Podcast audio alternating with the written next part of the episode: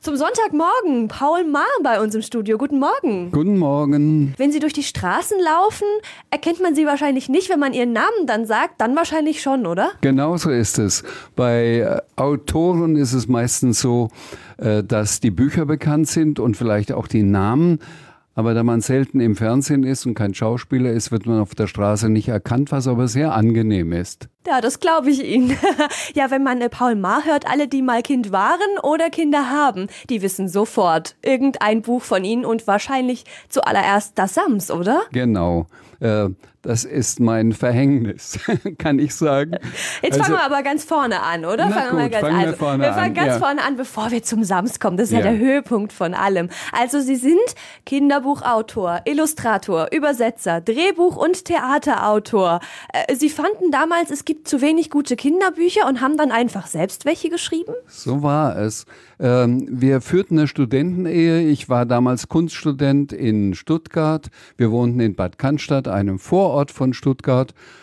Und äh, wir hatten sehr bald Kinder und unser Sohn Michael, der wollte immer gerne Geschichten hören. Ich bin dann in eine äh, Zweigstelle der Stadtbibliothek gegangen, in Bad Cannstatt, nicht in Stuttgart selber, und habe dort in den Büchern gewühlt und die waren alle ein bisschen angestaubt. Und zwar nicht nur äußerlich, sondern auch innerlich. Also die waren noch so aus dem Dritten Reich übrig geblieben. Und äh, wenn da Kinder sich zusammengetan haben, dann haben sie nicht etwa eine Bande gegründet, sondern ein Fähnlein, weil ja die Hitlerjugend Fähnleins hatte, ja. Also ich merkte, die gefallen mir alle nicht. Und dann dachte ich, na gut, jetzt schreibe ich eben dieses Buch, das ich eben mal gerne vorlesen werde. Und dann ist mein erstes Buch entstanden, Der tätowierte Hund. Genau, das war 1968. Ähm, warum dann erst so spät? Sie waren ja dann schon 31. Ich hatte vorher schon geschrieben, allerdings für Erwachsene, also zum Beispiel ein Hörspiel für den äh, Süddeutschen Rundfunk für Erwachsene. Äh, ich habe gearbeitet als Theaterfotograf, als Bühnenbildner, habe, glaube ich, auch schon, bevor ich das erste Kinderbuch geschrieben habe, genau, hatte ich schon einige Kindertheaterstücke geschrieben. Ja, und äh, irgendwann kam dann die Idee, durch die eigenen Kinder halt. Sie waren ja auch bei der Schülerzeitung an Ihrem Gymnasium. Ähm, wann genau haben Sie denn gemerkt, dass äh, Schreiben eigentlich ein, ein guter Berufswunsch wäre? Re- Relativ spät. Zuerst wollte ich ein berühmter Maler werden, dessen Bilder im äh, Museum of Modern Art hängen. Also Ist auch mindestens- ambitioniert, also, mindestens, mindestens. Ja. Deswegen war ich auf der Kunstakademie. Aber ich habe gemerkt, äh, wenn ich die anderen gesehen habe, die waren mindestens genauso gut und vielleicht sogar noch ein bisschen besser. Und außerdem hat mich dann meine Liebe zur Literatur und zum Schreiben eigentlich eingeholt und überholt. Und irgendwann merkte ich, ach, ich kann viel besser schreiben als malen. Übrig geblieben ist, dass ich immer noch meine Bücher selbst illustriere. Also das macht mir Spaß, Bilder zu meinen eigenen Büchern zu zeichnen oder zu malen. Ja klar, wenn man sich irgendeine Figur ausdenkt, dann hat man ja im Kopf schon, wie, wie die auch aussieht. Ehe man das jemand anderem erklärt hat, hat man es wahrscheinlich besser selber gemacht. So ist es. Sie sind am 13. Dezember 1937 geboren. Das heißt, Sie werden jetzt 80. 80 Jahre Genau. alt, in Schweinfurt geboren. Wie ist denn die Kindheit eines Buch Kinderbuchautors? Nicht so rosig, wie man sich das vielleicht vorstellt. Also 38, 37 geboren, mitten in der Zeit des Zweiten Weltkriegs in Schweinfurt. Schweinfurt war und ist eine große Industriestadt, war dann Ziel der alliierten Bomberflugzeuge und wurde mindestens einmal pro Woche oder spätestens alle 14 Tage bombardiert. Äh, Ich habe meine Kindheit so erlebt, dass ich angezogen in meinem Kinderbettchen lag, weil meistens in der Nacht Fliegeralarm war. Und dann musste man innerhalb von fünf Minuten äh, in den sogenannten Brauhauskeller. Da gab es also das Brauhaus, eine Brauerei, und die hatten einen großen Gewölbekeller. Und da hat man Zuflucht gefunden vor den Bomben. Also dann äh, dann hat man wieder die Sirenen gehört, ist aufgeschreckt. Meine Mutter war gestorben, meine zweite Mutter, meine Stiefmutter kam, sagte schnell, Paul, zieh deine Schuhe an, wir müssen los und müssen vor allen Dingen die Oma in den Luftschutzkeller kriegen, denn die Mutter meines Vaters, die war auch noch in dem Haushalt, mein Vater war nicht da. Und die war immer so störrisch und widerspenstig. Vielleicht war sie auch schon ein bisschen dement. Nein, sie geht nicht. Doch, du musst. Schau mal, die Bomben fallen. Nein, ich mag nicht. Dann haben wir sie gezerrt. Ich an der linken Hand, äh, meine Stiefmutter an der rechten Hand. Kam natürlich wieder mal zu spät in den Luftschutzkeller und klopften an die eiserne Tür. Irgendeiner hat missmutig aufgemacht und gesagt, wieder zu spät, ja, ihr bringt uns hier alle in Gefahr, weil wir die Tür öffnen müssen, schnell rein. Und dann saßen wir da und dann äh, fing schon alles an zu, vibri zu vibrieren. Wenn die Bomben fielen, dann ging das Licht aus und äh, meine Mutter hat dann eine Kerze angezündet, die hatte sie schon dabei, aber an an ihrer Hand, die so sehr gezittert hat, als sie versucht hatte, die Kerze anzuzünden, habe ich gemerkt, welche Angst sie hat. Und diese Angst hat sich auf mich als Kind übertragen. Und ich wundere mich eigentlich, dass ich nicht stärker traumatisiert aus dieser ganzen Situation hervorging. Das ist ja eigentlich keine Kindheit in, im eigentlichen klassischen Sinne. Ähm, ist es dann mit diesem sich Sachen erfinden eine gute, eine gute Verarbeitung, eine gute Ausflucht? Sie haben gerade selber gesagt, ich bin äh, wundere mich, dass ich, dass ich so gut rausgekommen bin aus der Sache. War das ein, ein guter Weg? Ja, das war ein guter Weg. Ich äh, hatte eine sehr lebhafte Fantasie und konnte mich ablenken von den schlimmsten äh, Situationen, indem ich gewissermaßen innerlich abgeschaltet habe und bin dann auf einem Pferd durch die Prärie geritten, habe Büffel gejagt mit anderen Indianern zusammen und ähnliches. Und äh, das hat mir sehr geholfen, diese Flucht in die Fantasiewelt. Ich habe gelesen, dass Sie zu Hause nicht lesen durften. Das stimmt nicht ganz. Also klären Sie uns auf. Ja, mein Vater hat mir zwar das Lesen nicht verboten, aber er hat mir deutlich gezeigt, dass er Lesen für Zeitverschwendung hielt. Er war ein äh, Handwerksmeister, hatte ein Geschäft für Maler- und Verputzerarbeiten und für ihn war klar, also wenn ich eine Wand anstreiche und damit fertig bin, dann sehe ich, die Wand ist fertig und ich habe was Schönes geleistet. Wenn ich mit meinem Vater losgezogen bin mit einem Bandmaß und wir haben äh, Räume ausgemessen, weil er einen Kostenvoranschlag machen musste. Dann hat er hinterher die, die Daten gehabt, also die Zahlen und das konnten wir vorweisen. Und wenn ich gelesen habe, dann sagt er, und was kommt dabei raus? Nichts, ja, nur Zeitverschwendung. In dieser Zeit hättest du aber besser den Hof kehren können oder ähnliches. Hat nie gesagt, du darfst nicht lesen, hat aber deutlich gezeigt, na ja, eigentlich muss das ja nicht sein. Und dann sind Sie immer zu Ihrem Kumpel gegangen zum Lesen. Ja, ich habe dann äh, meine Bücher heimlich eingepackt, die ich mir im Amerika-Haus damals in Schweinfurt äh, aus der Bibliothek geholt habe. Bin zu meinem Schulfreund gegangen, saß dort bei ihm und habe die meiste Zeit gelesen und nur ab und zu mit ihm Fußball gespielt. Das heißt, ähm, Sie haben gerade selber schon gesagt, kreativ waren Sie dann schon relativ früh, auch im sich Ausdenken von, von Dingen in Ihrem Kopf. Ähm, zum Schreiben ist es doch dann aber auch noch ein Weg, oder? Hm, das ist schon noch ein Weg, ja. Ich war dann, also als wir im Gymnasium waren, war ich beteiligt an der Schülerzeitung. Da habe ich allerdings hauptsächlich Karikaturen von Lehrern gezeichnet. Oh, da waren Sie sehr beliebt dann bei, den Lehrern, oder? Sehr beliebt, ja, ja. ja. Ja, so ungefähr. Ja, Ma, Sie können ja so gut zeichnen, ja. Vielleicht an der Tafel schaffen Sie das auch mal, ein äh, Parallel, äh, Parallelogramm zu zeichnen, ja, und dann zu, uns zu erklären, wie man dann den Inhalt berechnet, ja. Das war so. nicht so Ihres, oder? Nein, nein. Okay, dann sind wir ja froh, dass Sie doch sich getraut haben, ähm, Kinderbücher zu schreiben. Das muss man ja, also in der heutigen Zeit, ähm, wo eigentlich allen Autoren nachgesagt wird, dass, sie, dass man davon nicht leben kann, schon gar nicht vom Kinderbuch schreiben. Wie haben Sie es denn noch geschafft? Was glauben Sie, was ist Ihr Geheimnis? Ähm, ja, also ich hätte es auch nicht geschafft, zumindest am Anfang, von meinen Kinderbüchern zu leben. Also mir die Miete und so weiter, den Lebensunterhalt, vor allen Dingen für meine kleine Familie zu verdienen. Ich hatte verschiedene Jobs. Ich habe gearbeitet als Bühnenbildner. Ich habe gearbeitet als Theaterfotograf. Ich habe also die Bilder für den Aushang gemacht und was besonders lukrativ war, ich habe Porträtaufnahmen von den Schauspielern gemacht, die sie dann verschickt haben, wenn sie sich beworben haben. Äh, ich habe mit meinem Schwager, dem berühmten Kameramann Michael Ballhaus, Filme gedreht als ein Tonassistent. Ja, wir waren bei Fassbindern, haben Film über Fassbinder gedreht und insofern hatte ich dann immer in den Semesterferien Gelegenheit, Geld zu verdienen.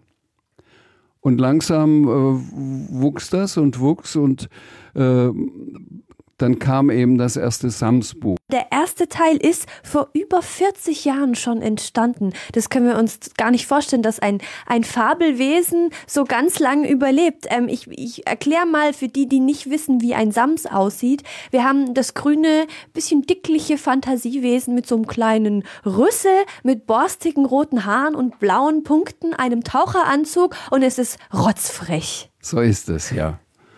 Und ähm, ich hätte natürlich nie gedacht von Anfang an, dass sich das so gut entwickelt. Also heutzutage ist es meistens so, leider muss ich sagen, dass ein neues Kinderbuch auf den Markt kommt und dann wird es im ersten Jahr ganz gut verkauft, im zweiten etwas weniger, im dritten kaum noch. Und im vierten Jahr wird es aus dem Programm genommen und wenn man danach fragt, dann heißt es, nee, das gibt's leider nicht mehr. Und insofern ist es schon äh, frappierend und erstaunlich, das ist das erste Sams, was Sie gerade sagen, was vor, also 72, glaube ich, geschrieben ist, ja. Vor über 40 Jahren, dass es das immer noch gibt und immer noch pro Jahr mindestens 20.000 verkauft werden. Jetzt sind wir aber alle gespannt. Wie sind Sie auf das Sams gekommen? Das kann ich erzählen, das weiß ich ganz genau. Äh, Im ersten Sams-Band war nämlich der Sams gar nicht meine Hauptperson.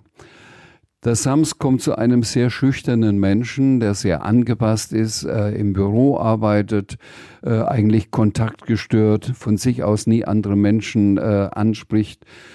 Und da hatte ich ein konkretes Vorbild, ein Angestellter meines Vaters im Büro, im Elternhaus, das Büro meines Vaters war im Elternhaus und er hat im Büro einen einzigen Angestellten und er war genauso, wie ich den Herrn Taschenbier beschrieben habe. Weiß der das, dass er das ist? Der ist, der ist leider äh, nicht mehr am Leben, weil ich habe als Kind habe ich ihn erlebt und dann dauert es ja noch 20 Jahre, bis ich das Samsbuch geschrieben hatte. Und er war so ungefähr 60, also wäre er wahrscheinlich, als das erste Samsbuch kam, 80 gewesen. Also ich habe den oft als Kind angeschaut und mir gedacht, ach Mann, ist der, muss der immer so ernst sein und nie widersprechen, wenn mein Vater ein bisschen ungerecht und aufbrausend ihn geschimpft hat für eine Sache, zu der er gar nichts kannte. Dazu muss ich sagen, zu Kindern hatte er einen Draht. Also er war derjenige, als ich dann so ungefähr 16 war, der mich beiseite genommen hat, geschaut, dass mein Vater das nicht hört und gesagt hat, du Paul, ich habe deine letzten drei Bilder gesehen nimm nicht das väterliche Geschäft, das soll dein Bruder machen, der ist sowieso handwerklich äh, toll begabt. Du musst unbedingt auf eine Kunstschule, du musst auf die Kunstakademie, was ich dann auch getan habe.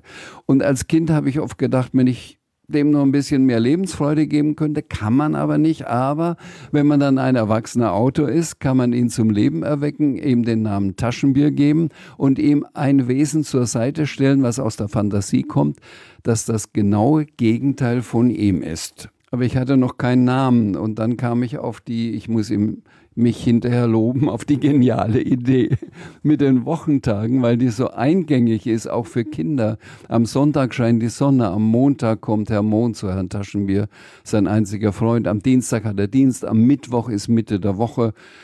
Als dann am Donnerstag ein Gewitter kommt, ein mächtiges und es den ganzen Donnerstag donnert, da wird er aufmerksam. Und am Freitag sagt der Chef zu ihm, Herr Taschenbier, Sie haben frei, Sie können nach Hause gehen. Und da sagt er, jetzt bin ich gespannt, was am Samstag kommt. Und da findet er dieses merkwürdige Wesen mit den roten Haaren, so wie Sie das gerade beschrieben haben, auf der Straße sitzend vor und sagt nochmal, wie könnte das denn heißen? Weil könnte, also Donnerstag Donner, Freitag frei, Samstag passt nur Sams. Bist du ein Sams? Und dann ist es ganz erstaunt, sagt, wie hast denn du das rausgekriegt? Er sagt, naja, man muss halt nur logisch denken können. Und dann hat er das Sams am Hals, denn ab jetzt sagt es Papa zu ihm und lässt sich nicht mehr abschütteln. Ja, und es lässt sich auch von, von Ihnen nicht abschütteln. Sie haben mittlerweile den neunten Band kreiert, oder? Richtig. Nach dem ersten Band habe ich gesagt und ich war ganz sicher, es gibt keine Fortsetzung. Äh, ich habe eigentlich nur einen Band geschrieben. Der endet allerdings so, dass das Samstag am Sams am, nee, das Sams, am Samstag kommt, jetzt verspreche ich mich auch schon vor lauter Sams, und am Samstag wieder geht und Herrn Taschenbier alleine lässt. Zuerst, äh, so endet der erste Band. Allerdings mit einem hoffnungsvollen Ausblick. Ich, der Autor, also ich schreibt, vielleicht kommt ja wieder mal so ein Tag, wo am Sonntag die Sonne scheint, dann muss er gleich am, Mon am Montag einladen und wenn der Chef ihm nicht am Freitag freigibt, nimmt er sich einfach alleine frei und dann kommt wohl der Sams wieder. Und äh, ich dachte, so ein offener Schluss muss doch möglich sein. Und dann kamen die Briefe von den Kindern. Es wurden immer mehr, als das Samsbuch noch nicht so äh, bekannt war, noch nicht so oft verkauft war. Vielleicht zwei in der Woche, später wurden es zehn in der Woche. Und in fast allen stand das Gleiche, nämlich Hallo Paul Maar, also das, ich habe das Samsbuch gelesen. Es ist witzig, das ist toll. Die Sprüche vom Sams, die sagen nicht immer Gedichte, sondern die Sprüche vom Sams haben mir ganz toll gefallen. Nur der Schluss, der geht nicht. Sie können nicht das Sams einfach weggehen lassen und den Herrn Taschenbier alleine lassen. Sie müssen unbedingt, und dann hat, haben Sie mir genau vorgeschrieben, einen zweiten Band schreiben und am Ende des zweiten Bandes muss das Sams also wiederkommen erst und am Ende muss es für immer bei seinem Papa Taschenbier bleiben. Das war ja ein hoher Druck dann an Sie, oder? Ja, ich habe aber sieben Jahre gebraucht und immer zurückgeschrieben, nein, ich schreibe gerade ein anderes Buch und ich habe keine neue Idee. Und nach sieben Jahren habe ich dann tatsächlich den zweiten Band geschrieben, der genauso ausgeht, wie die Kinder das wollten. Am Ende äh, wünscht der Herr Taschenbier mit dem letzten blauen Wunschpunkt, denn diese blauen Punkte sind Wunschpunkte, ich wünsche, dass der Sams für immer bei mir bleibt und nicht mehr gehen muss. Und ich dachte, so, jetzt habe ich äh, die Wünsche der Kinder befriedigt und dann muss ich nicht mehr jedes Wochenende zehn Briefe beantworten. Dann kam der erste Brief von einem Mädchen, der Schrift nach war sie etwa zehn Jahre alt. Der Inhalt ging so, hallo Paul Maar, ich habe das neue Samsbuch gelesen, in zwei Tagen war ich durch. Ich freue mich, dass Sie Fortsetzungen schreiben. Bitte teilen Sie mir mit, wann der dritte Band erscheint. Jetzt haben Sie was erlebt gehabt, oder? Ja, ja, ja. Und es war, es ging immer so weiter. Manchmal waren acht Jahre Pause zwischen einem neuen Samsbuch, weil ich dachte, nein, jetzt ist es abgeschlossen, aber irgendwann irgendwie hat mich das Samstag wieder eingeholt, auch durch die vielen Kinderbriefe. Also es gibt dann so ganz rührende Briefe, über die ich dann, ich muss es gestehen, dann eher lächle. Also so ein Mädchen, ähm, äh, sicher höchstens sieben Jahre alt, die in Druckschrift schreibt und viele Fehler macht. Hallo Paul Ma wenn du kein neues Samsbuch schreibst, muss ich ganz arg weinen. Und oh. dann drei Ausrufezeichen. Denke ich, man kann doch kein Mädchen weinen lassen. Na gut. Aber diese, diese Jahre Pause waren wahrscheinlich auch eine Kreativpause, die den, den Samsbüchern gut getan haben. Die hat den Samsbüchern gut getan und ich habe halt dazwischen Bücher geschrieben wie Lippels Traum oder äh, Herr Bello und das blaue Wunder und ähnliches. Es genau, die wir so, alle nicht vergessen dürfen. Ne? Ja, Sie sind ja nicht nur das Sams, Sie sind genau, ja noch vieles war, anderes. Es war nicht so, dass ich dazwischen immer sieben Jahre lang nichts getan habe, sondern es gab immer wieder einzelne Bücher dazwischen. Sie haben ja auch ganz viele Auszeichnungen über die Jahre bekommen. Es wurden Kindergärten und Schulen umbenannt. Wie geht's Ihnen damit? Ach, ganz gut. man, ja, man genießt das natürlich, ne? Wenn äh, wenn äh, in Oldenburg oder irgendwo äh, eine Anfrage kommt, wir würden unsere Schule gerne Paul-Maar-Schule nennen, äh, hätten Sie was dagegen? Schreiben nein, natürlich nicht. Und würden Sie zur Einweihung kommen? Und da habe ich gerade in Oldenburg was Witziges erlebt. Also da waren Bauarbeiten vor der Schule, ja, und da war ein Arbeiter in so einem tiefen Graben und hat da mit der Spitzhacke da irgendwo gehackt. Und über diesen Graben, damit wir zur Schule kamen, waren da Bretter gelegt. Und ich ging mit dem Rektor drüber und er guckte hoch und sagte, na, so vornehm heute, weil wir natürlich gut angezogen waren, weil der Bürgermeister, der Landrat und alle da waren, um die neue Schule einzuweihen, sagte der Rektor, ja, unsere Schule kriegt heute einen neuen Namen, sagte der, ah, wahrscheinlich eigentlich ein Politiker, ne? Sagte, nee, Paul Maar. Wer ist das denn? Und dann sagte, ja, der schreibt Bücher zum Beispiel eine Woche voller Samstage. Dann hat der etwa 30-Jährige den, den, äh, sein Arbeitsgerät weggelegt und sagte, am Sonntag Sonne, am Montag Herr Mond, am Dienstag Der wusste Dienstag. auch schon genau Bescheid, ja, oder? Ja, ja, der hat das als Kind gelesen. Denn mit dem Namen konnte er gar nicht so viel anfangen, aber Sams, das wusste er dann sofort. Das ist ein schönes Gefühl, glaube ich. Ja. 2015 haben Sie eine Grimm-Professur bekommen. Sie waren Gastprofessor an der Uni Kassel. Äh, Stimmt das? Haben Sie, was haben Sie den Studenten erzählt? Ich habe ihnen über meine Arbeit erzählt. Ich habe einen, einen, äh, einen Nachmittag eine Vorlesung gemacht über meine Bücher, eine zweite über meine Theaterstücke. Das wissen die wenigsten, dass ich schon ähm, an die 20 Theaterstücke geschrieben habe, fast alle für Kinder, zwei für Erwachsene. Ja, und ein bisschen haben wir auch gesprochen über meine Gedichte, über meine Kinderlyrik. Wow, das ist auch, glaube ich, mal eine Ehre, sowas machen zu dürfen, glaube Ja, ich. doch. Sie werden 80 Jahre alt, ähm, haben viel Kinderbucherfahrung auch auf dem deutschen Markt mitbekommen, viel Entwicklung mitbekommen. Ähm, was ist Ihre Meinung? Wie hat sich der Kinderbuchmarkt entwickelt? Naja, wenn ich zurückgehe in meine Anfänge, ja, da gab es also bei meinem Verlag, beim Oettinger Verlag, der hat im Jahr zwölf Bücher rausgebracht. Äh, fünf im Frühjahr und sieben im Herbst. Jetzt habe ich den neuen Katalog von Oettinger vorliegen und habe mal nachgezählt. Es sind 89 Bücher allein in einem Halbjahr. Das heißt, ähm, es gibt ein geradezu ein Überangebot von Kinderbüchern und ich kann mir gar nicht vorstellen, dass alle verkauft werden. Man schaut wahrscheinlich so ein bisschen, was verkauft sich und was nicht und das, was sich nicht verkauft, wird im übernächsten Jahr gar nicht mehr neu aufgelegt und aus den 80 werden dann erst 50 und dann 30 und dann bleiben noch 10 übrig. Was halten Sie von den äh, Beschwerden, sage ich jetzt mal ganz äh, plump, dass die Kinder von heute sowieso nur noch Playstation spielen und eigentlich gar nicht mehr lesen? Ja, Das erlebe ich natürlich nicht, denn wenn ich eine Lesung mache in der Stadtbücherei, also jetzt habe ich in Freiburg vorgelesen im Theater und da hatte ich 800 Zuhörer und die müssen doch von irgendwo herkommen. Die spielen wahrscheinlich auch Playstation und haben ihr Handy und kriegen ihre WhatsApps und, und ihre Kurznachrichten. Trotzdem sind sie noch an äh, Geschichten interessiert und hören ganz gerne Geschichten. Also ich habe da keine Angst, dass das Buch oder das Kinderbuch äh, irgendwann völlig verschwindet. Es wird immer einen harten Kern geben von Kindern, besonders von Mädchen, die lesen mehr als die Jungen, das weiß man, äh, die furchtbar gerne Bücher lesen. Jetzt haben Sie drei Kinder und zwei davon sind auch Schriftsteller. Äh, Ja. Freut Sie das? Ja, natürlich. Weil äh, man kann sich natürlich bestens, also man hat das gleiche Fachgebiet gewissermaßen. Äh, unser Sohn, der Michael, der schreibt natürlich für Erwachsene, schreibt Essays bei Surkamp und Ähnlichem. Der ist mein strengster Kritiker, ja, wenn er mein Manuskript äh, durchliest, bevor ich das an den Verlag schicke, dann sagt er, könntest du hier nicht ein bisschen kürzen und da dieser Ausdruck gefällt mir nicht, da könnte man einen anderen verwenden. Ich höre sehr auf ihn Äh, mit meiner Tochter Anne, die ja auch Kinderbücher schreibt, äh, kann ich mich noch besser über Kinderbücher unterhalten, weil wir beide auf einer Linie liegen. Aber an Sams kommen die alle nicht ran wahrscheinlich, oder? Nein, nein, nein.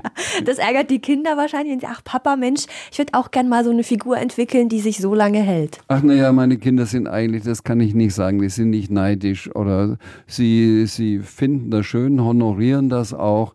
Äh, nur die Anne leidet ein bisschen darunter. Sie schreibt ja Kinderbücher unter dem Namen Anne Ma. Und jetzt kommt sie in irgendeine beliebige äh, Stadtbücherei und wie wird sie vorgestellt? Nicht hier kommt Anne Ma, sondern hier kommt die Tochter von Paul Ma, der die schönen Samsbücher geschrieben hat. Oh, ja, das ist Und dann natürlich sagt sie, blöd. ja, ich, oh, ja gut, ich sehe ja mein Papa, aber ich habe ja bitteschön auch Bücher geschrieben. Genau, man möchte ja auch für seine eigene Leistung anerkannt werden, Ja, nicht mit, für genau die von so anderen. Genau, Ja. okay. Also es heißt aber, Sie sind ja auch immer noch unterwegs. Sie sind ja, auch gerade aktuell auf, auf Tournee sozusagen. Ähm, Sie, Sie kriegen nicht genug, oder? Na, es macht halt Spaß, ne? Und warum soll ich dann äh, zu Hause sitzen bleiben, wenn ich zum Beispiel mit der Capella Antiqua und vier türkischen Musikern und mit meinem Buch Das fliegende Kamel äh, unterwegs bin oder jetzt mit dem schiefen Märchentrio mit zwei Musikern. Ich, das ist so entspannend, ja. Ich muss nicht eine Stunde lang vorlesen, sondern ich lese eine Geschichte vor, vielleicht zehn Minuten, dann machen die wieder Musik. Zum Teil singen wir auch zusammen und weil ich, weil die meine Gedichte vertonen betont haben. Und ich kann mich entspannt zurücklehnen und auf die nächste Musik warten und dann wieder vorlesen. Und das macht großen Spaß. Ja, dann freue ich mich, dass heute Morgen Paul Maar mit uns gefrühstückt hat. Ja. Und noch eine schöne Zeit Ihnen wünsche ich. Danke, dass Sie da waren. Ich danke auch. Tschüss.